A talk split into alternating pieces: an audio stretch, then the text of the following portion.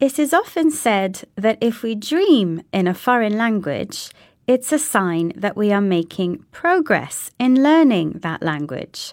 But is it true? Before we can look at multilingual dreams, first we need to look at sleep. The link between sleep and language can be applied to how we learn any language, including our mother tongue.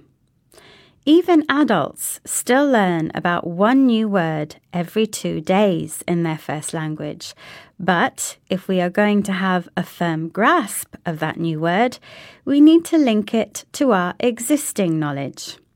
And in order to do that, we need to have some sleep, says Gareth Gaskell, a psychology professor at the University of York. It's during sleep that the integration of old and new knowledge happens.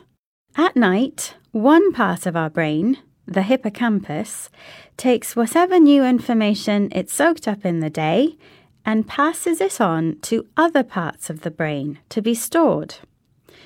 The role that dreams play in this nighttime learning process is still being studied, but it's entirely possible that during multilingual dreams, the brain is trying to connect two languages says Marc Züst, researcher at the University Hospital of Old Age Psychiatry and Psychotherapy in Bern, Switzerland. So, having multilingual dreams could mean that our brain is trying to master a new word or phrase, for example, but it could also have an emotional significance.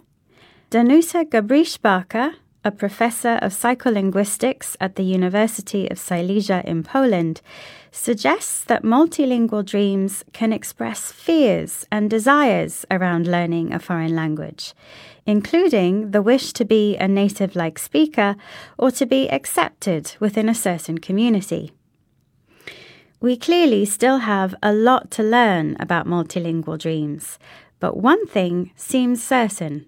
If you're trying to learn a new language, you should definitely sleep on it.